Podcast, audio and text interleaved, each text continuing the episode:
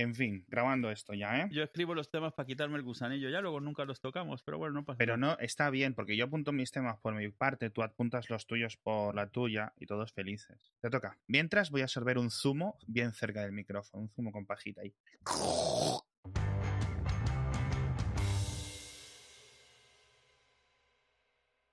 ¿Te acuerdas que recomendé un manga el otro día?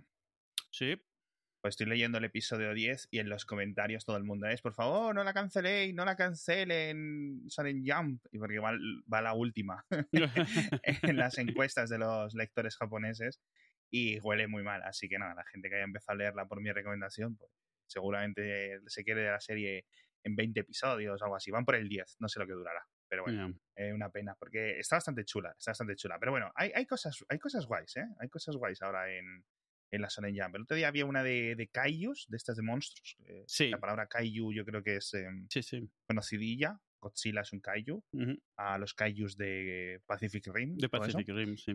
Yo creo que quien no lo conociese de antes ya de ahí lo ha cogido, ya se ha, se ha quedado, sí. Sí. yo creo que, exacto, exacto. Y está guay porque es así rollo Bleach. Si a alguien le gusta Bleach, la serie se llama Monster eh, o, o algo así en inglés. Y está todo en, en, en Manga Jump, porque que es la aplicación esta de la Shonen Jump oficial y están las cosas eh, gratuitas en inglés, Sí. en español, en japonés.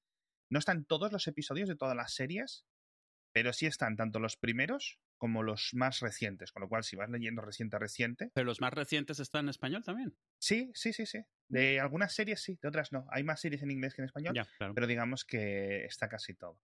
Ah, guay. En fin. No sé, no sé si oyes a tus niñas, pero que creo que están gritándose Sí. con el mío, están jugando Sí, en el Minecraft. Está la, la conexión mi casa a tu casa está hoy quemadita. Lo único que se oye es ¡Alan! ¡Ponme operador! Sí, sí, está, está hoy tenso el tema. Ya me llevaba varios días diciendo, oye, diles que se conecten, dile que se conecten. Y yo, ya se conectarán cuando quieran. Hoy finalmente han logrado Es que, enlazar y sí, es que estos, estos días este, mi casa es un poco guardería y vienen eh, ot- eh, otras eh, ot- amigas eh, que, ¿sabes? Es en plan, pues sí, es sí, que No, hay, no hay nadie con quien dejar a los niños. Ya, no, Y digo, claro. a mí me da igual tres que cinco, o sea, yo es que no me entero, o sea. Y, y entonces, si hay niños por aquí, vienen con su móvil o con su portátil o no sé qué, y básicamente ni se les. Solo se les. O sea, literalmente no me entero porque se ponen a jugar al Minecraft o al Roblox o a. ¿A qué están jugando ahora? Bueno, ¿Cómo se llama principalmente a- al Roblox, ¿eh? O sea, la, la cantidad de tiempo. ¿Sabes qué? Eh, algo gracioso. No, tú no, tú no- ya sé que no los juegas, pero ¿los has visto más o menos de qué va? Roblox es. Es que Roblox no lo entiendo porque es un juego de juegos, es como. Exacto, es que mira, o sea, Roblox No hay mapas, se dio cuenta de que no, o sea, Minecraft lo petaba. Y lo- Sí. Roblox sabía que con Minecraft no iba a poder ponerse, como dicen en México, ponerse con el burro a las patadas, porque iba a ganar Minecraft. Entonces, ¿qué se les ocurrió hacer? Hicieron Minecraft, pero programable por usuarios. O sea, tú puedes programar juegos y lo que te dan es la plataforma. Pero, o sea, es tú lo ves y es cutrísimo. Y, pero, pero igual sí, que la primera vez que ves Minecraft dices, pero qué cutrada es esta. Pero el tema es que pueden hacer juegos, hacen, hay un montón de juegos y hay una, toda una economía tremenda de estas que se empieza a montar de forma como orgánica, de, de trapicheo, de te compro, me compras, no sé qué. Y-. O sea, a mí me asombra, o sea, tú por ejemplo, puedes programar en Lua juegos dentro de Roblox. Hostia, Lua. Y entonces la gente, cuando se mete a tus mundos, realmente se mete a tus juegos. Y ahora es muy popular el de Piggy. O sea, Piggy es que sale una Peppa Pig Sí, y va sí. persiguiendo a todos los que se meten y entonces gana Está el último al que mata. O sea, es una tontería, Está gracioso. pero ahí están. Se juegan mucho al, al Adopt Me, que va de familias o algo así dentro de Roblox. Ah, sí, sí, sí, eso es. Es que todo lo de Roblox va, va- o sea, el, el esquema que ellos montaron es mucho eso, tú formas familias que son como los grupos con los que Sí, juegas. entonces cada pocas horas ya estoy haciendo de. eh, ¿Me das dinero para esto? No, no, no. Claro, claro, ahí está el tema. Sí, les eh, compré el Game Pass de, Ah, sí, de sí. Windows, que es parecido al de Xbox, vienen otros juegos distintos. Sí. Y resulta que en ese está el, el Undercooked. Que Ah, sí, sí. lo quería, porque jugamos en casa de, de mi amigo Ángel y Lucía y en la Switch, y dije yo, vamos a ver si lo tienen para PC. Es un juego muy frustrante, muy frustrante. Está, es- está hecho para matarte, o sea, para matarte con quien juegas. O sea, no, pero es- es- de- sí, claro. es un juego muy bueno, pero es un juego de, de trabajo en equipo peleándote con la gente con la que tienes que trabajar. Quien no conozca el Overcooked es un juego de cocina, eh, tipo, yo qué sé, Masterchef, O- pero tú la- las recetas que tienes es, eh, tienes que estar saltando de un sitio a otro, alguien tiene que encargarse de lavar los platos, de cortar el salmón, alguien lo emplata, Sí. tal, o sea, al- es un tema de organizarse, pero ¿cómo te organizas? Todo es tan rápido y frenético que terminas organizándote a gritos, Sí, no, es que no, pero a no hay- grito pelado, no hay otra. todos cortando pepinos, nadie lavando platos, cosas así. No hay otra, es, es muy complicado porque. Y, y los niveles están como. O sea, es un rollo cartoon así muy, muy cómico. Es, es muy Estaba bueno. gracioso, pero yo lo encuentro muy frustrante. Y una de las niñas me pide todo el rato: "Juégame con- juega conmigo, juega conmigo, juega conmigo. Y, y yo me pongo y juego, pero es que me pongo de muy mala leche. Porque mm, es muy difícil el juego. Sí, además que tú no eres mucho de juegos, pero este de todas maneras no es cosa tuya. Este no es un juego de los que te produce una satisfacción y una Sí, paz sí. interior lograrlo. Es un juego para estresar y gritarte. Había, había hace tiempo, no sé si alguna vez, creo que te lo conté, en, en- para iPhone salió un juego que se llamaba, eh, no me acuerdo cómo se llamaba. No es Space Plan, pero es algo parecido. Luego me acordaré. Y el- el- uno en el cual todos se bajaban la aplicación, ¿no? Y hacías un juego en red rápido. Y entonces, de lo que se trataba es que cada uno tenía como parte de los controles de una nave Sí, y cada uno le aparecían qué cosas tenían que hacerse, pero pa- las cosas que te aparecían eran los de alguien más. ah, Entonces, continuamente se estaba rompiendo algo de la nave y estabas gritando, ¡ah, ya pon el cachuflinfli al 5! Sí. Mientras alguien gritaba que cerrasen el interruptor, no sé qué. Entonces tenías que estar pendiente de los gritos de todos y arreglando tú lo tuyo para que no fuese tu culpa. el que- Entonces es lo mismo, es un juego creado para... O sea, terminas riéndote del estrés tan tremendo que te produce, porque es, es así, es frenético, no es un juego calmado, está diseñado así. Y ha salido uno muy parecido, que es Moving Out, que es lo mismo, pero de mudanzas. Tú eres de mudanzas. Tú eres los de las mudanzas, ¿sabes? Los que mueven los muebles, los sacan de la casa, los meten en la casa, los meten al camión. Entonces tú eres de esos. Y es muy parecido al final, la- la- es exactamente lo mismo. Te tienes que organizar, tenéis que hacer cosas en equipos, hacer cosas en orden, pero tienes que ir decidiendo sobre la marcha y es igual.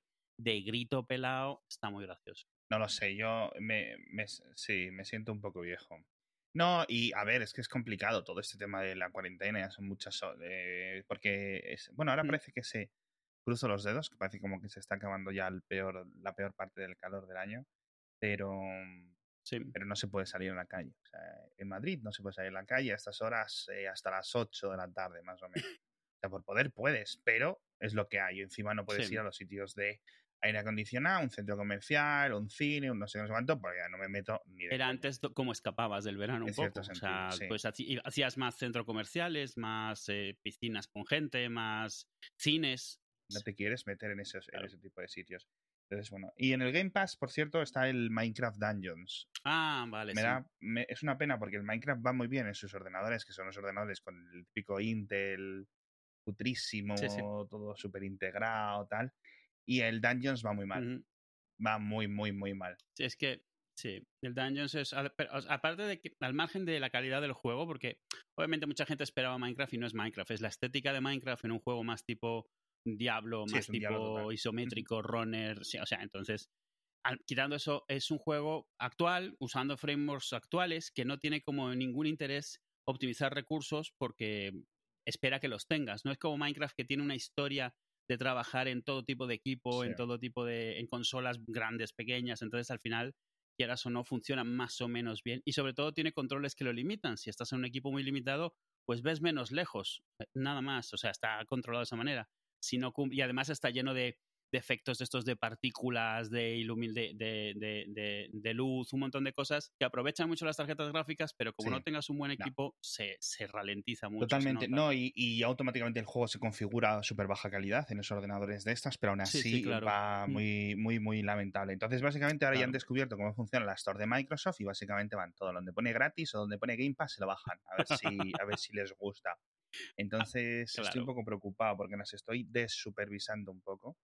Eh, ya, ya tienen un poco más de, ¿sabes? de libertad con estas cosas, de autonomía. de autonomía. Y además, como dicen por ahí, el, el- el- el interés pues tiene patas. O sea, Exacto. eh, el mío cuando descubrió que si decía gratis se podía bajar las skins y cosas así, Mm. vamos, no hay una sola que no tenga. Que hasta- si ha estado gratis sie- 10 minutos, la tiene. O sea, aunque luego vuelva a Ujú. costar dinero. O sea, está Qué ahí curioso, eh, obsesivamente puesto. Bueno, saco el tema de Minecraft precisamente porque al final fue mi proyecto de la cuarentena, un poco la que monté, lo que monté aquí. Yo, yo, bueno, yo lo que hice fue eso, yo como ah, justo ah, poco antes de salir de la oficina se hizo un sorteo de... ah, Lo que hacemos en la oficina a veces es que los equipos que se han ido retirando cuando cumplen tres años o lo que sea, que se le cambia, por ejemplo, un portátil por un portátil nuevo, eh, hay veces que se donan a algún sitio, pero hay otras veces que dependiendo cómo estén, eh, lo que se hace es que se sortean. En plan, bueno, tenemos estos equipos, se sortean, la gente que se apunte le tocan. Y me tocó un equipo, un i7, un portátil i7 bastante bien, un, Dell. Eh, y dije, mira, vamos, o sea, yo ya tenía hace tiempo que quería montar un servidorcito, servidorcito Minecraft. Y la verdad dije, pues mira, tengo la excusa. Claro. Y este pobre equipo lo que le he estado metiendo, porque resulta que todo lo que tienes que hacer para montar el servidor Minecraft al mismo tiempo que, o sea, mm, lo quise montar, pero resulta que Minecraft no puede correr de forma normal como un servidor, es un juego, lo tienes que arrancar y compartir. Entonces tuve que ver, sí, o sea, existe una versión de servidor dedicado de Minecraft. Ah, pues está muy bien, lo puse ahí. Es infinitamente más complicado de ejecutar, lo puse. Luego me di cuenta de que eh, ese es una cosa manual. Tienes que hacerlo, convertirlo a una especie de servicio de Windows para que funcione cada vez que se reinicia Windows. Vale, venga, sobre... Cuando ya lo tengo todo montado, que me costó un rato, bueno, aproveché y también puse un Pi-hole que tenía hace mucho tiempo ganas de ponerlo en casa eh, para controlar todo. Como estaba, íbamos a estar todos en casa, un Pi-hole, para quien no lo sepa, es, es un servidor que reemplaza tu DNS normal. Él se encarga de hacer las peticiones de DNS, pero tiene una lista negra, digamos. O sea, todos los URLs, todas las direcciones, los dominios que son de cosas de, de, tracking, mm, por ejemplo, de, de, todos esos JavaScript, toda esa publicidad, todas esas cosas, tú se los das de alta y cuando tu navegador lo pide, el DNS, que es el PyHole, le dice, no, o sea, la dirección es esta y le da la dirección de sí mismo, que no tiene nada. Entonces, al final, lo que notas es que las webs están peladas porque no sale ningún anuncio, todos los trackings no arrancan. Sí, o sea, es básicamente lo, típico que tenemos en los navegadores, un bloqueador de publicidad, un bloqueador de tracking, de seguimiento, etcétera. Pero, digamos, eh, está en el router. Claro, no, está a nivel DNS, o sea, tú te estás montando un mini DNS, pero está muy bien porque, por ejemplo, no tienes muchísimo control sobre, yo qué sé, sobre, sobre los iPhones, los iPads, por ejemplo. No puedes montar un montón de utilidades que existen para PC. Eh, o tienes los bloqueadores que tienes en la Store y no tienes otra cosa, o tienes que usar un navegador especial. Pero sobre todo también porque, por ejemplo, en la Switch no tienes nada que poner. La Switch es, eh, no puedes ponerle un bloqueador de publicidad, las televisiones, todo el Internet of Things que tengas, o sea, no sé, te imaginas que te pones una, una bombilla de estas chinas y te funciona muy bien, pero está haciendo telemetría porque, bueno, porque puede, o una cámara o lo que sea. Entonces esto bloquea todo eso porque al final de cuentas pones ese DNS en tu DHCP y todos los equipos que tienes en red usan el Pi-hole para, para, para hacer peticiones, con lo cual nunca llegan a su destino. Entonces, en general está bien, lo puse un poco por eso, ya funciona muy bien, pero claro, otra cosa que le ponía al equipo. Para luego, después de varios días de montar todo esto y tener el servidor, ya me podía conectar desde, el iPad, descubrir que en la Switch tú no puedes dar de alta servidores. La Switch viene con cinco servidores y ya está. No puedes añadir ningún servidor adicional. En, el iPad, en el Minecraft, tú tienes los, los, servidores patrocinados, que siempre son los mismos para todos, que tienen que estar ganando un pastizal al margen de todo esto, lo que digo, porque todos tienen in-apps dentro del juego. Y tú puedes añadir servidores, los que quieras. Y aparte de eso te aparecen los que están en la red local, o sea, para jugar entre en la Switch no, en la Switch solo te salen esos cinco y no puedes añadir más. No existe el botón, no sé por qué. No sé qué tema haya de permisos, de licencias, de limitaciones, que Nintendo lo prohíba, que no me extrañaría, pero no puedes tener ninguno que no sean esos cinco. Entonces, la única forma de hacer que el niño se conectase a Minecraft desde la Switch, que era todo el objetivo de montar todo esto, no podía hacerlo. Así que por eso tuve que montar el Pi-hole, porque entonces lo que hice fue secuestrar uno de esos dominios de los cinco servidores de, eh, autorizados y cuando se intenta conectar a ese desde la Switch, realmente se conecta al servidor local que tenemos aquí. Le resuelve la IP local de aquí, que es súper rebuscado, pero es la única manera. Entonces ahora cuando todo él se conecta desde la Switch, diferente que todo el mundo que se conecta a nuestro servidor. Que, por cierto, ya se conecta un montón de gente porque se lo ha estado dando a los amigos y cosas así, pero no le explica mucho. Entonces ellos se conectan y se quejan de que no hay nadie porque yo aposta puse el inicio del mundo como a unos 15 kilómetros virtuales de donde ellos están siempre. Más que nada, por si alguien algún día llega a dar por culo, que dé un poco de tiempo de prevenirlo a tiempo, o sea, y, pararlo, ¿no? Pero la realidad es que ellos entran a destiempo y no hay nadie y juegan. Entonces el otro día descubrí que en una parte completamente diferente del mundo están construyendo un montón de edificios, gente que yo no sé quién son, son amigos de la niña y del niño que tienen la dirección del servidor y yo. Qué raro. El, Minecraft tiene, tiene, tiene una cosa que no se puede solucionar y es que cuando hay varias personas a la vez, todo el mundo puede tocar los bloques, con lo cual si puedes construir, puedes destruir. Y eso es una fuente constante de conflicto rollo... el, Minecraft tiene esta cosa que te cuesta mucho obtener cosas porque es un juego que tú cuando juegas en supervivencia tienes que matar y te cuesta horas conseguir un diamante de mierda, ¿sabes? pero también significa que no hay donde lo puedas esconder que alguien no pueda llegar con un pico. No hay nada indestructible en lo que tú puedas usar en Minecraft como un usuario normal. Tú no lo puedes esconder o no sé qué, porque además eh, tiene esto de que los personajes salen con su nombre arriba, lo típico en estos juegos multijugador, que cada personaje tiene su, su nombre arriba, pero el nombre sale aunque estés detrás de una montaña, con lo cual si tú estás a, 15 pisos bajo tierra, alguien arriba ve que tú estás allá abajo, ficha dónde es y ya luego va y se lo roba. O sea, no hay.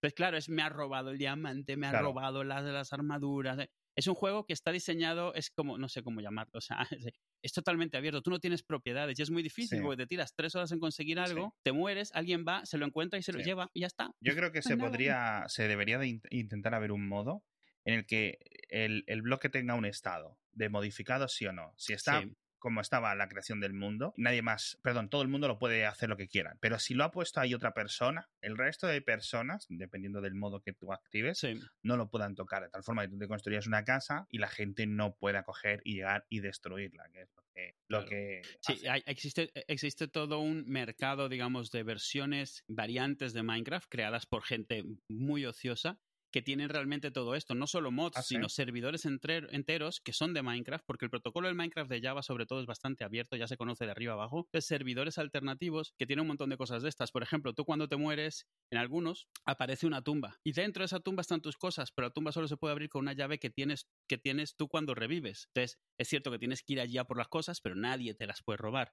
En otros sitios hay cofres donde, que solo puedes abrir tú. Entonces, por lo menos guardar tus cosas valiosas, ahí están. En otros te asignan lotes, como cuando la conquista esta de, ¿cómo le llamaban? El, Manifest Destiny de Estados Unidos, que si llegabas a algún sitio y plantabas tu bandera, ese era tu lote. pues te asignan un lote y nadie, o sea, tú tienes control de administrador sobre tu lote. Echas a la gente, prohíbes que modifiquen, porque para resolver todo esto, porque si es, tenemos este problema, o sea, yo con dos, con dos hijos, entre ellos se pelean. Tú imagínate en servidores en los que hay 2.000 personas. Claro, claro. No, no, no. O sea, aquí es esto. Igual las mías con entre tres están peleándose todo el rato. Eh, si juegan online, Pepito me ha robado, Pepito me ha engañado. Pepito me ha destruido todo el rato. Y bueno, pero la verdad es que en cierto sentido, tío, el, entre el Minecraft y el Animal Crossing, para mi mujer, eh, es con lo que han pasado los primeros meses, veremos, ¿no? Porque se supone que vuelven las escuelas ahora, aunque sean online o lo que sea, y, y, veremos cómo evoluciona un poco todo esto, pero ya son muchos meses y la gente ya estén. Tengo una duda, ¿quién es Chespirito? ¿Quién es, o sea, el, Chespirito es lo mismo que el Chavo? y el Chapo, o sea, Chespirito, Chavo y Chapulín Colorado son, no son la misma persona. Es decir, a ver. espero no ser una persona, en plan, eh, ¿quién es, quién es Darth Vader? ¿Es Darth Vader el, el señor verde? Mm, o sea, espero no estar siendo esa persona, pero realmente no tengo idea. Roberto Gómez Bolaños, ¿vale? El actor del Chavo y el Chapulín, su nombre artístico era Chespirito. Vale. Esa es la confusión. O sea, entonces en todos sitios verás Chespirito como el Chavo del Ocho, ah, Chespirito como el Chompiras. No es otro personaje. Todos sus personajes eran con Ch. No, o sea, todos sus personajes eran con Chu. El Chompira, Chespirito, eh, el Chavo, ah, hay más. el Chapulín. Ah, muchos, muchos. O sea, entonces, los más famosos son esos tres. Y fuera de México, solo el Chavo y el Chapulín Colorado. Chespirito es o sea, no sé si se entiende, pero es Shakespeare en diminutivo. Es Shakespeare. Sí, eh, sí, bueno, se entiende. Si me lo explicas, te entiendo. Y, todo, sí, y todos, todos sus nombres son así. Eh, eh, el Chompidas era un ladrón, mm, muy mal avenido. El Chapulín era un superhéroe, muy mal avenido. Y el Chavo era un huérfano, muy mal avenido. realmente. Y todos verás que dicen Chespirito en, Chespirito en, pero él era eso, Roberto Gómez Bolaños, y era, pues es, obviamente muy famoso en, hmm. Claro, ahora ha habido movida porque en Brasil creo que han prohibido el tema del Chavo del Ocho y por primera vez en treinta y pico años no se está emitiendo el Chavo del Ocho en ningún sitio, en ninguna televisión. Ah, o sea, solo, solo se estaba emitiendo en Brasil. De forma diaria, sí. O sea, llevaba emitiéndose diariamente todos los días desde hace treinta y pico años y es la primera vez que no. Todavía se emite en algunos sitios, por ejemplo en México, pero es una vez a la semana, programas especiales, pero ya no como un programa regular. como... Pero tú piensas que están, o sea, llevan 20 años haciendo reruns, o sea, reruns, o sea, repetido los mismos episodios, no hay episodios nuevos, obviamente. El hombre creo que murió hace cinco años, vamos. Aquí hubo una época, tío, que lo pusieron en España y fue una especie de revolución, porque o sea, sabía que es una serie de hace 20 años y, o de no sé cuándo, ya en 2000, quiero decir 2000 algo, cuando lo pusieron. Y era una absoluta Sí. locura porque fue eh, bastante revolución, tío. Pero duró eso, duró poquito, duró poquito. eh, fue una cosa que pusieron por la tarde. Claro. Sí, sí, la serie del Chavo es del 71. Yo la veía de pequeño en México, en Venezuela, en Venezuela. A ver, son 300 episodios o una cosa así, tampoco es que sean pocos. Pero cuando hubo la movida de que se desbandaron y cerraron y eso, eh, yo me sé mucho de la historia porque el Kiko, uno de los personajes del Chavo, Sí, uno de los sí. niños de la vecindad, Sí. Resulta que no sé de qué manera él es el único de todos los personajes que tenía los derechos de su personaje. Por alguna razón, todos los demás eran de Chespirito, excepto Kiko, que era de Carlos Villagrán, que era el que hacía de Kiko. Y entonces hubo no sé qué disputa y Kiko se piró del programa y se fue a Se Venezuela fue a su país. y tuvo su propio programa con Ki- pero esto era como Urkel, ¿sabes? O sea, su propio programa con el mismo personaje en otra serie. Sí, te iba a decir que era como, como, Will, como Will Smith en, en Fresh Prince, Príncipe de Bel Air, que era el único que se llamaba como él. Y él como que, a pesar de no tener casi ni idea que estaba empezando un poco en Hollywood, él dijo, no, no, eh, los derechos tal y cual. O sea, que el Kiko fue el, el pionero. Claro, él se fue, él se fue a, a Venezuela y tuvo un programa llamado El Niño de Papel en el 81, 10 años después del estreno del Chavo, donde él hacía de Kiko en Venezuela, en otro sitio totalmente Ostras, diferente. es verdad, tío. Y no se decía nada. No O se sea, mencionaba No, no, su, no, no. su universo paralelo. Claro, él tenía su nombre, no tenía a su madre, porque su madre era un personaje de los del Chavo. Tenía sus mismos, sus mismas gracias, la misma forma de reírse, la misma forma de, la- las mismas bromas. Y el, el mof- los mofletes esos... Claro. Creo que hemos hablado de los mofletes del Kiko en, en el podcast. Era, era, ¿Son suyos? ¿Es un algodón que se mete ahí? O... Cuando de pequeño esto era una de esas teorías, vamos, de expediente X total. Sí. Todos decían que alguna vez lo habían visto con los algodones, otros no. Pero él varias veces, bueno, después del niño papel, él tuvo un circo, el circo de Kiko, donde él salía. O sea, él era el maestro de ceremonias y tenía su eso. Y realmente varias veces le entrevistaron. Yo lo llegué a ver en la tele y él podía hacer eso a voluntad. Claro, Inflaba los mofletes, hablaba así, cerraba los mofletes y hablaba normal. sí. Entonces, yo entiendo que siempre pudo, pero claro, era muy característico, muy la, la- la postura. Es que me estoy riendo porque eh, he buscado ahora el, el- el niño de papel y he dado un, un enlace de la tercera.com que pone eso, niño de papel 1981 y luego lo del circo, el circo de Monsieur Cachetón en el 90. Ojo, en el 90 ya, esto es Sí, sí. serious business. Pero antes pone, ah, qué Kiko del 87 al 88, todas de- de- dentro- le- me hace mucha gracia porque le llaman el Kikoverso Claro, sí. como si fuera el MCU, tío. Y, y luego tiene Claro, en el claro. 83 Federico y las nuevas aventuras de Federico en el 84. Y pone, esta serie que se emitió desde el 82 en Venezuela es un calco del Chavo del 8. O sea, que directamente tal. Claro, claro. Es el niño, el hijo de doña Carlota, adinerada doña del negocio del barrio latinoamericano, ta, ta, ta, don Moncho, bueno, Muy bueno. Y luego Kiko Botones en el Muy- 86, wow. Ese es como Sacarino, Sí, hacía de Kiko Sacarino. botones de un hotel y pese a que el personaje sigue siendo niño, recibe sendos gritos de sus jefes. Esto es como Bob Esponja. que Bob Esponja, ¿sabes que es un niño por cómo se comporta? Pero por otra parte tiene casa propia, empleo fijo, ¿sabes?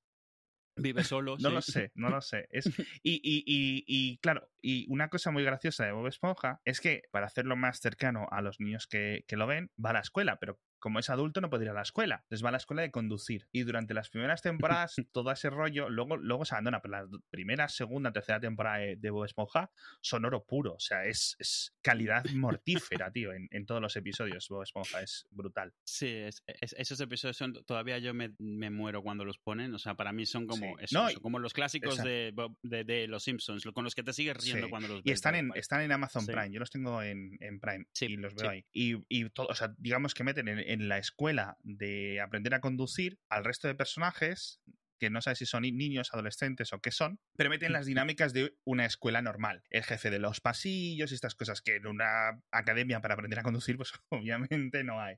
O sea, hay como un montón de inconsistencias que se deberían explicar Sí. en, en, en Bob Esponja en fondo de bikini. Me hace muchísima. Y que se murió el autor, por cierto, tío. Es eh, tristísimo. Sí. el año pasado, algo así. Y, y Sí, la sí. película original, la primera de Bob Esponja, van tres pelis. Eh, la tercera se va a estrenar ahora. La segunda se estrenó, que es la de Antonio Banderas, que tiene una parte animada, otra parte en 2D. Sí, sí, una parte en CGI, sí. Eh, está bien, pero la primera Es La primera es increíble. o sea, yo creo que la primera semana que la bajé, estoy hablando de un señor de 20, 22 años cuando, cuando salió esta película. O sea, yo me la vi tres veces o cuatro veces la, primera, la misma semana, rebobinando, pirateada en el VLC, rebobinando la- la- las escenas porque me, me caía de la silla de la risa. O sea, que es, es, es, A, brutal. a- mí los niños me preguntaban si David Hasselhoff era alguien conocido o qué, Sí. porque sale, sale mucho en la peli, varias veces sale en la Ujú. peli, en una de ellas haciendo de lancha. Claro, me preguntaban, ¿este quién es? ¿Qué es esto? ¿Qué? Cero contexto. Cero contexto tenía. Es, es brutal, tío. Y estaba viendo de, de todo esto, es lo de John Wick, que está como un- el, el wikiverso, o sea, si está el Kikoverso, está el, el Wicoverso también.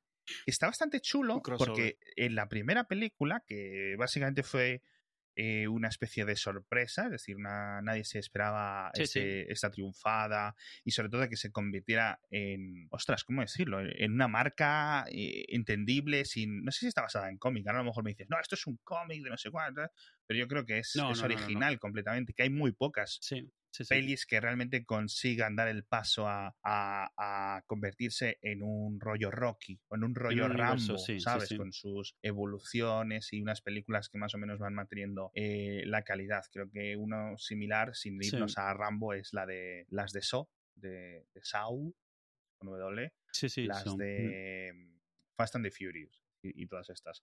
Y la cuarta y la quinta la están rodando a la vez. Yo la tercera no la acabé de ver, me quedé como a la mitad me gusta porque crea todo, de nuevo, no es tanto los tiros y los golpes y tal, que eso está chulo, sino que hay como un universo de matones y asesinos eh, histórico y todo eso, las Sí, sí. normas y, y- y los comportamientos raros, eso está guay, eso está guay. Pero yo no sé sí. si cinco, porque ya la segunda peli es muy, venga, la primera, ¿sabes? Es como ver la misma peli una y otra y otra vez. Eh, bueno, Sí. veremos. A ver si evolucionan un poco. Tampoco pido que vayan al espacio a luchar contra aliens, pero tampoco no sé. Tampoco, no sé, no sé, no sé. En fin, hablando de frikis, tío, han vuelto las corridas de toros en España, por algún motivo. Bueno, ¿Qué quieres? ¿Quieres que la liemos? ¿Quieres que la liemos? vale, es que, o sea, no creo, no creo que discrepemos mucho en este tema, ¿eh? O sea, a Mira, si vas a una corrida de toros, eres sub.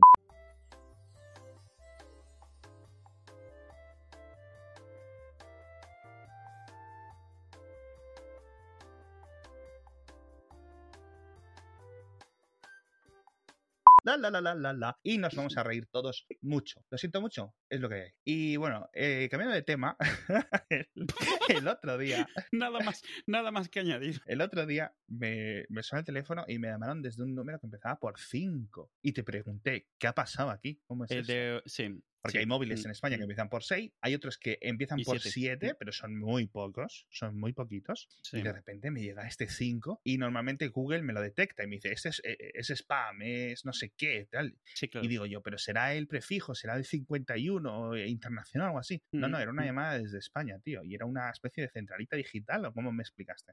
Sí, bueno, los números 5 existen, existen, son totalmente válidos y realmente se utilizan siempre, o sea, lo, primero es que se crearon para tener números que no estén asociados a ninguna región específica. No son 91, no bueno, son... pero como los de los Hoy móviles. en día claro. lo de las regiones es menos estricto. Sí. Eh, claro, o sea, no es un móvil, no es un fijo, no es de, o sea, ni es un fijo de una región específica, ni es un móvil de un proveedor específico. Al final todos los números están un poco colocados. Entonces, cuando te llaman, sabes por dónde van, o por lo menos dónde se originó ese número. Es unos que se crean específicamente que no tienen, de, ¿cómo le llaman? Denominación geográfica. O sea, y siempre son voz sobre IP, desde el principio. Ah, vale. Siempre han sido voz sobre IP. Totalmente. O sea, no, no es una centralita física realmente. Todo pasa sobre IP y eso significa en el fondo, vamos, es como Skype phones de Telefónica, que, que son un número de real, un número de teléfono, no un número de Skype. Son muy raros, nosotros lo estuvimos investigando hace varios años, precisamente cuando se puso el tema un poco calientito de las comunidades autónomas y tal, y entonces la gente te reclamaba cuando llamabas de un número en Madrid, fuera de Madrid, Sí, o cosas así. sí, sí. Eh, o sea, parece una tontería, pero realmente cuando estaba el tema muy caliente, a- tú llamabas para una cosa y te tirabas dos horas discutiendo de otra. O sea, Ya. mm, sin quererlo, porque, ¿sabes? No de Madrid, yo soy de Madrid, quiero que me llame alguien de aquí. Ya. Entonces, al final, cosa se calmó antes de que lo hiciésemos, pero fue donde yo aprendí que existían los cinco que no están capados en ningún sitio, no tienen un coste diferente, no, no es un número de estos eh, de spam ni de nada Claro. lo que dices, es es igual a un 91 o a cualquiera de estos, pero sin denominación geográfica. Sí, porque Entonces, puede estar en cualquier parte del Sí. territorio. El número Era un real. pedido, era esto de pedido a domicilio, no sé si Globo, Just Eat o algo así, me llaman para decirme, no, el pedido ya ha salido tal. Y me sorprendió bastante, porque normalmente los otros que me llaman y le ocurre esto que dices tú, que te llaman desde otra provincia diferente, entonces te confundes porque dices, ¿quién me está llamando a las 9 de la noche desde otra provincia? No sabes quién es, tal. No lo tengo en la agenda Sí. y suele ser eso. En mi caso suele ser Amazon Prime Video. O sea, en Prime Video no, Amazon Prime Now. Yo suelo pedir a casi cualquier hora y me suelen llamar desde ahí, desde un 93 de Barcelona, aunque yo esté en el 91 de Madrid, por ejemplo, Sí. para gente de fuera de España, eh, que no tenga ni idea de los prefijos de aquí. Y la primera vez es raro, es dices, ¿tú quién me está llamando? Entonces ya Claro. solo me llaman desde Barcelona, eh, Amazon. nadie, nadie más. Claro, a mí, a mí ah, es, es como yo, que el fijo se, si suena el teléfono ya sabemos quién es, porque solo o es mi madre o es mi tío, nadie más. El resto son publicidad y yo- como ellos sabemos a qué hora llaman. Yo no tengo fijo. eh, En esta casa no tengo fijo, creo que no lo tengo ni contratado. O sea, eh, tienes, no, pero tienes, pero no lo usas, porque las líneas de internet, a menos de que hayas pedido un sitio que sea pura fibra, siempre te viene Es con que un es eso. número. Otra cosa es que no le conectas un Eso- teléfono. no, claro. no, en la anterior casa lo tenía sin conectar el teléfono. Sí. En esta creo que es solo fibra, lo que tengo, o sea, fibras y, y datos móviles. Vale, vale. A ver, no me quiero arriesgar y no es por presumir, simplemente es lo que creo que tengo. Si a lo mejor le conecto un teléfono al router este o a la, a la otra, bueno, ahora está todo unificado en un solo aparato. Hubo una época como que te daban dos cositas, uno que recibía la fibra y otra cosa Sí. que hacía de router, etcétera. Y creo que si le conecto un teléfono a lo mejor funciona, pero no lo sé. Pero vamos, no, no, no tengo un número, es decir, yo no sé cuál es mi número, con lo cual es, creo, creo que sí es, que, que no tengo teléfono fijo, es decir, es uno de O2, es un plan de estos de O2 que es la red de telefónica, y estoy bastante contento con, con ellos, con cómo funciona, etcétera.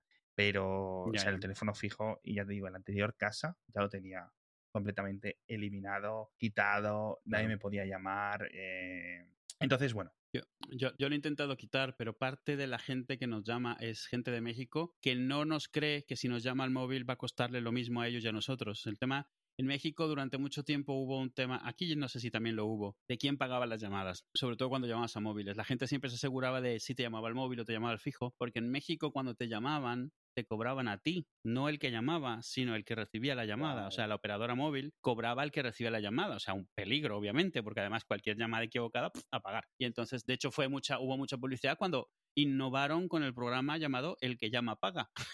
que era como, es que esto es lo lógico. A ver, desde bueno. nuestra perspectiva, sí. Yo sé que en Norteamérica, tanto en México como en Estados Unidos, lo de a- eh, hay gasto compartido hasta para los mensajes de texto en algunos planes. sí, Yo no sí, sé si esto sigue, eh, es algo ya muy limitado, pero desde una perspectiva europea te quedas con los ojos totalmente abiertos. Es decir, Claro, es, ¿Cómo es, es- es- esto? es inconcebible, claro.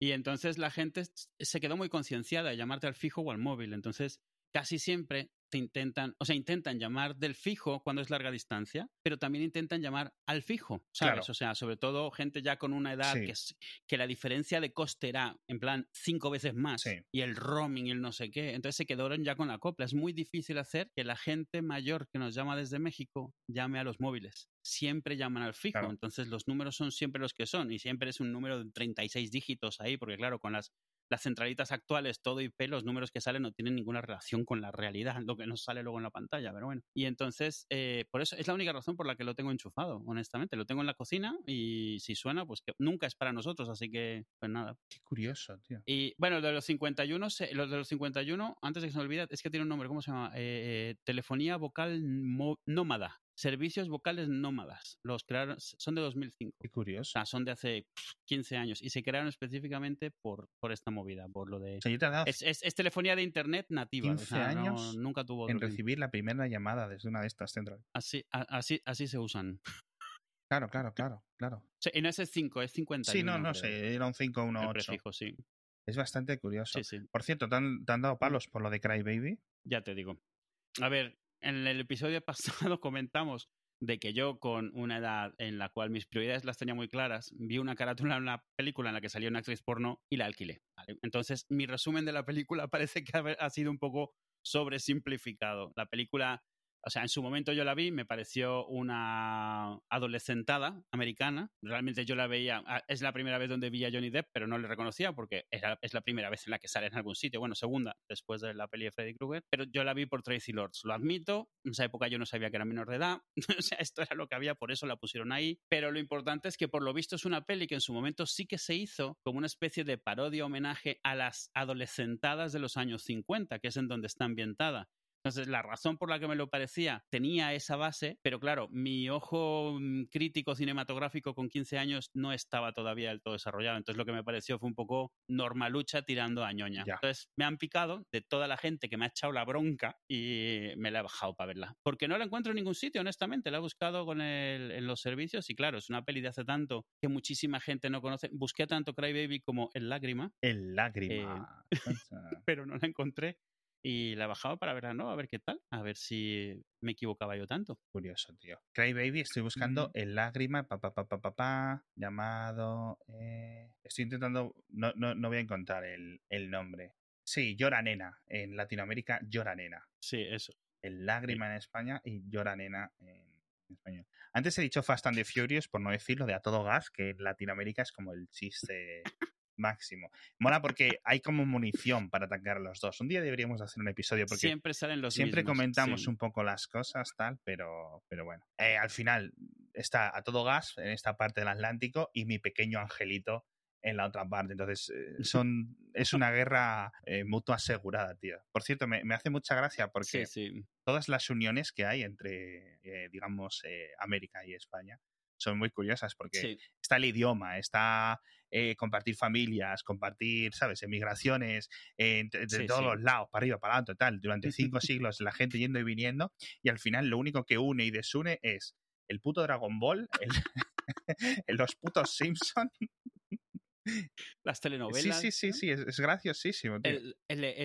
no hay vídeo en el que te metas doblado, ya sea por en España o en América Latina, en el cual en el comentario 3 o 4 no haya alguien del otro lado quejándose o burlándose del doblaje. O sea, en YouTube tú entras a cualquiera e invariablemente, de los Simpsons en particular, pero prácticamente cualquiera. Es como, o sea, no, hay forma, no es posible que no haya alguien quejándose del doblaje porque es la primera vez que escucha una voz que era conocida, la escucha en otro acento, en otra, y claro, invariablemente y entonces, normalmente, tres comentarios después ya está como que Homero Simpson, como que Loca Academia de Policía, o sea, los mismos, los, los, mismos 20 ejemplos, los mismos. Hasta que tal, tarde o temprano alguien dice, como que, ay, se me acaba de ir el nombre. ¿Te, acuerdas tú la, la película esta de patinaje? Eh, soñando, soñando, acabé patinando. Algo. Soñando, soñando, triunfé patinando. Esa es ya como el sumun. sí. La verdad es que está, está, hay mucho para aplaudir. Pero yo qué sé, eso yo creo que ha pasado un poco más antes. Yo creo que eh, o bien el algoritmo de búsqueda se ha ido adaptando cuando la gente busca Los Simpson, escena de no sé qué. Ya digamos que te lleva por región, con lo cual no acabas en ese tipo de vídeos, tanto el buscador de YouTube como el buscador de Google nos, nos mantiene separados en ese sentido. Entonces, ya, esas guerras ya no existen tanto, pero, o a lo mejor es que ya están todos los vídeos subidos, la gente que quiera verlo en eso, y además mola porque no se, no se usa español, se usa latino y castellano. Es como en plan, ya sabes la palabra clave que tienes que usar para, para entenderlo, ¿no? También, eh, también eso, cuando estás buscando pelis dobladas eh, para, por internet, digamos, es, es, crítico si dice castellano o si dice latino. Es bastante rollo lo de buscar películas. Ya hace tanto tiempo que no eso. Y fíjate, el otro día que estaba acabando de... Estoy ya en la temporada 9 de Stargate SG1. Y... ¿Pero qué llevas? ¿Unas dos semanas? No, algo más, eh, tres o cuatro, pero es muy curioso porque, claro, ya en la octava tendría que haberme la visto en paralelo con Stargate Atlantis y no la he encontrado. Entonces, eh, hay esos huecos en las plataformas de streaming que no hay. Y digo, bueno, voy a mi plataforma de streaming eh, gratuita favorita y tampoco estaba, no estaba en Tuplex, que, que bueno, pues no, no, no, puedo decir... Estaba hasta hace poco, ¿sabes qué es lo gracioso? Que, hasta hace poco la tenía, pero cuando vi el anuncio de que iba a estar en, los streamings, digo, bueno, borro Stargate. Y resulta que la única que he dejado es la única que hay. O sea, he dejado SG1 ah. porque no quería perder el avance que llevaba, ah, ¿sabes? Eso que te marcas por dónde vas y digo, bueno, la dejo ya aquí. Y borro las otras y las otras las veo en otro sitio. ¡Ja! Ya, pues nada. No. Yo no es que esté decepcionado, pero hombre, si las bajas otra vez, pues. que si no te pago, ¿sabes? No, no te pago para, para esto, ¿sabes? Pues eso, eso es, eso es algo gracioso. El PC este que tenía, Sí. migré mi Plex de, que tenía el Mac al PC y fue interesante porque al final mi, mi Plex lo tengo en Mac, en unos discos de Mac eh, con APFS, así que tuve que bajar unas cuantas cosas y hacer una serie de malabarismos tecnológicos para que Windows, el Plex, reconociese los discos sin reformatearlos. Sí. Entonces tiene ahí unos drivers, una no sé qué es. Pero bueno, el- en el fondo lo que tengo es el Sonar, que alguna vez creo que lo hemos comentado, donde le puedes poner una serie y te la busca y te la baja esencialmente. Sí, eso está guay. A mí me pasó lo del APFS o Mm. HFS o algo así eh, cuando pasé algunos discos Sí, externos HFS en su momento. de, del Mac al Windows y al final lo que hice es comprar un- una, plata, un- una aplicación de 30 euros que te leía El el, el Paragon. formato ese y ya está. Y me ahorré andar Sí, los, los, moviendo, formateando, Sí. etcétera. Los drivers de Paragon que están para Windows te leen HFS y APFS y si los compras para Mac te leen NTFS, te leen porque NTFS el Mac lo puede leer pero no lo puede escribir. Entonces, estos tíos han dedicado a software específicamente para saltar ese puente. O sea, eso es lo que a eso se dedican y la verdad es bueno, el software es bastante bueno. Qué curioso. Sí, nichos. No, yo es que mm, es una cosa que decíamos, hombre, ya está superado, ¿no? Pero nada, sigue ahí, tío. Esa.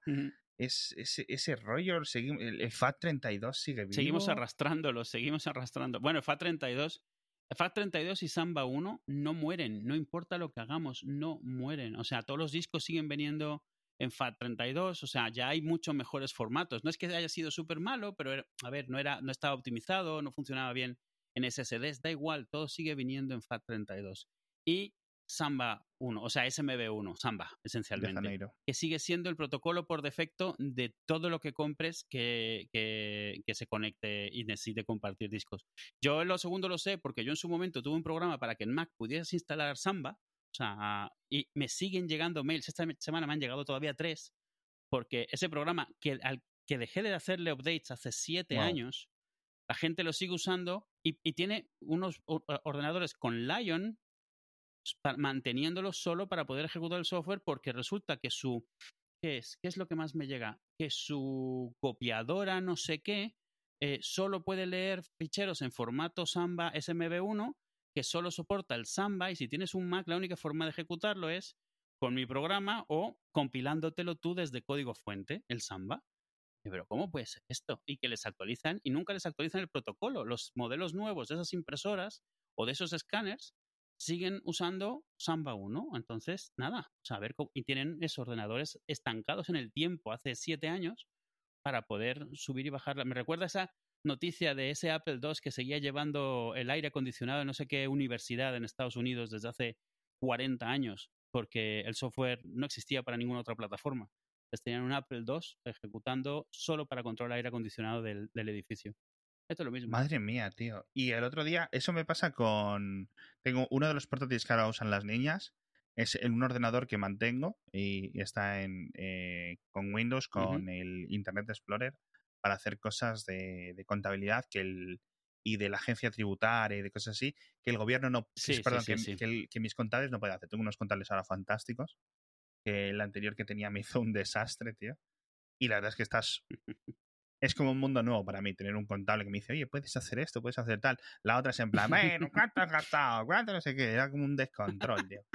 Y, y, y entonces más o menos me lo hacen todo, y, pero de vez en cuando tengo alguna notificación o algo así, tengo que tener un ordenador, no sé qué. La gente me dice, no, porque si entonces haces no sé qué y no sé cuánto y consigues la verificación y la clave PIN, o sea, ya todo es bastante confuso dentro de los Sí, sistemas sí. de la administración española para navegar y para hacer las gestiones a través de Internet. Y eso que no uso, el DNI electrónico, simplemente uso claves y permisos y cosas digitales, em, como para que encima tener que estar haciendo malabares bien.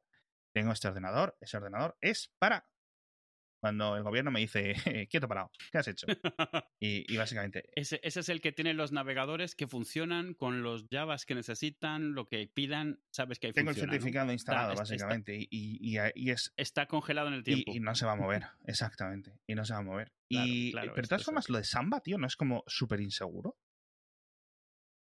Sí, pero es un protocolo que a estas alturas se conoce perfectamente. Entonces, es muy barato implementarlo, es gratis esencialmente implementarlo y automáticamente tienes un protocolo interno de ficheros que se preocupe el dueño de, de hacer segura la red. O sea, Samba 1 como tal es ineficiente, es el tema que tiene es que es muy fácil de meter, Windows todavía si le rascas aquí o allá funciona, Linux lo soporta también nativamente, entonces tú cuando montas cualquier cosa tienes ese soporte casi seguro eh, de fábrica en lo que montes.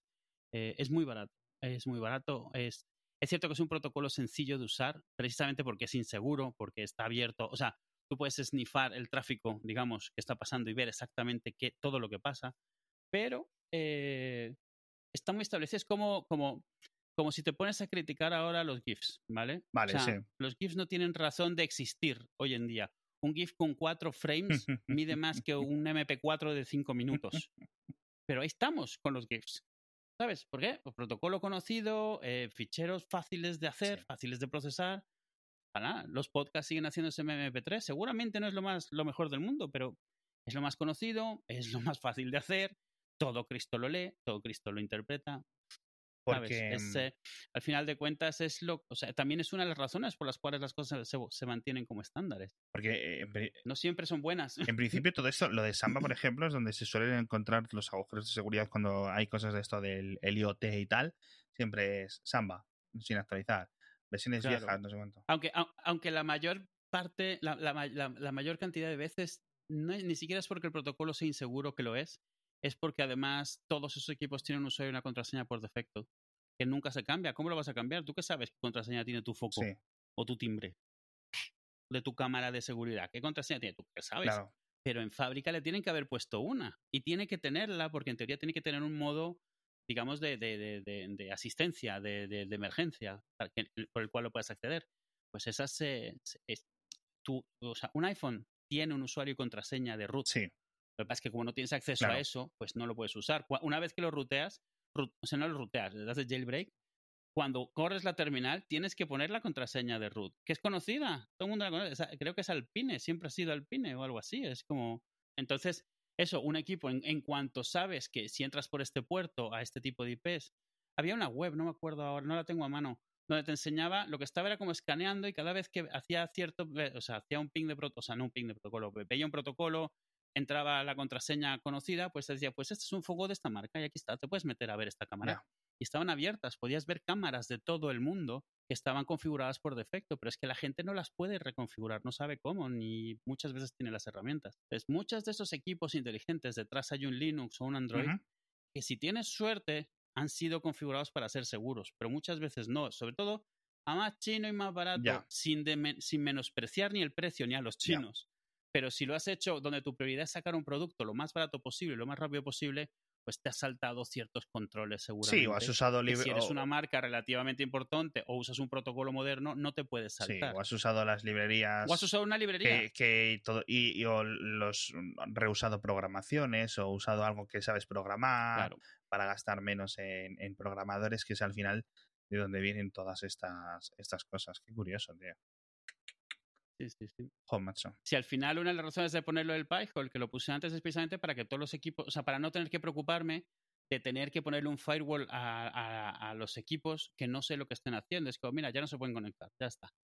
Porque como además están detrás de la red del, del IRO, o sea, que es una, es una red interna y tiene, no, no está conectada directamente, ellos no están conectados directamente a Internet, pues tienen esas dos, o sea, es muy básico, no, no es nada infranqueable, pero algo que está mal programado tampoco se va a saltar esos controles, porque tampoco está eh, así tan avanzado. Claro. Eh, no sé, pues, Ya entiendo. Bueno, eh, ¿quieres que lo dejemos con Samba? Sí.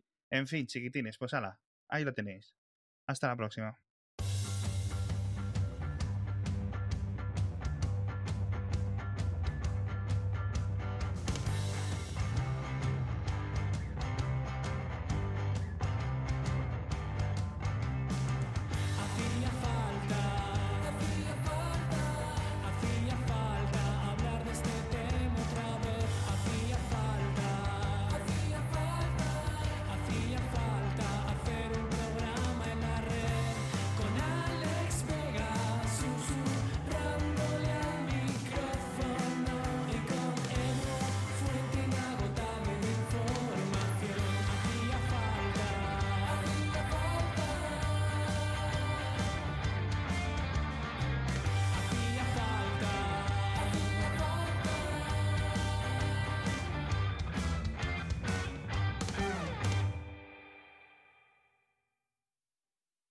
Cuando alguien que dice la palabra samba, en mi cerebro siempre suena de Janeiro, detrás. Es que cuando, es, es- en mi cerebro está mal en ese sentido, pero cuando alguien dice una fecha, cualquier fecha, y la dice en alto, dice Ujú. 4 de noviembre. eh, Digo, en mi mente suena San Fermín. Aunque no sea el 7 de julio, pero es en plan, y a veces lo digo en alto, y la gente, pero he tenido jefes que se me han quedado mirando y dice, y esto lo hacemos para el 12 de noviembre, y yo, San Fermín, en alto. O sea, si, es, si alguien dice una fecha en alta, en ese formato, nombre del, o sea, número del día y el mes, en mi cerebro es, se, se- se escucha San Fermín por dentro.